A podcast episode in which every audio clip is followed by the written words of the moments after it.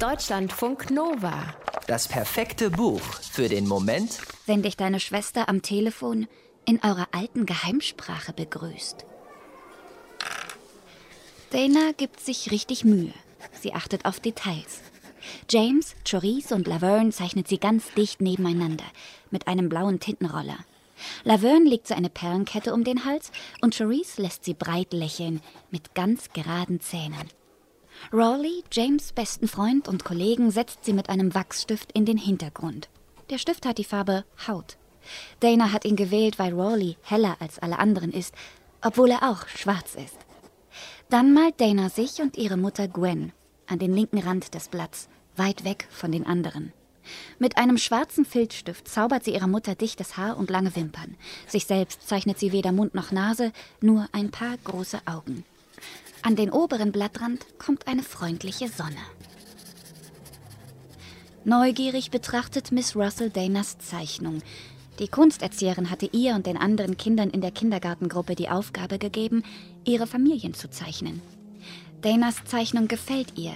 Sie sei so wunderbar gemalt, sagt sie. Dana hört das gern. Sie findet ihre Familie besonders. Wie besonders sie tatsächlich ist, wird sie erst am Abend dieses Tages erfahren, von ihrem Vater. Bis dahin ahnt sie nichts. Auch nicht, als die Lehrerin verstummt, nachdem ihr Dana erklärt hat, wer wer auf dem Bild ist.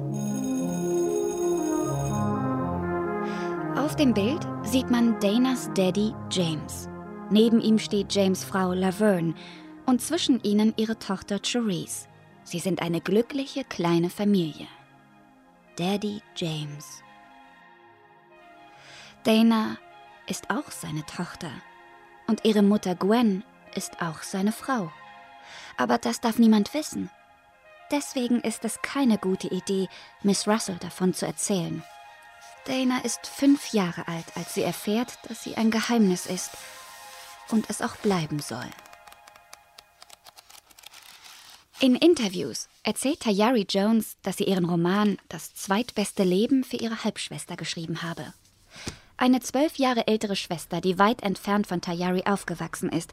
Das sei oft komisch für sie gewesen, dieses Gefühl, irgendwo eine Schwester zu haben und gleichzeitig auch nicht zu haben.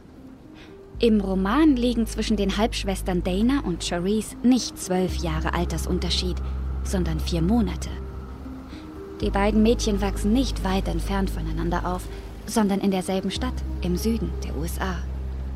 Ihr Vater, der schwarze Chauffeur James Witherspoon mit eigener kleiner Limousinenflotte hat beide Mütter geheiratet. Die eine legal und offiziell. Da waren er und Laverne gerade mal 14 Jahre alt. Die andere illegal und viele Jahre später, obwohl allen Eingeweihten klar war, dass diese zweite Ehe ein Geheimnis bleiben müsste. Beide Male war eine ungeplante Schwangerschaft der Anlass für die Hochzeit. Beide Male wollte James die Frau nicht mit der Verantwortung für das Kind allein lassen.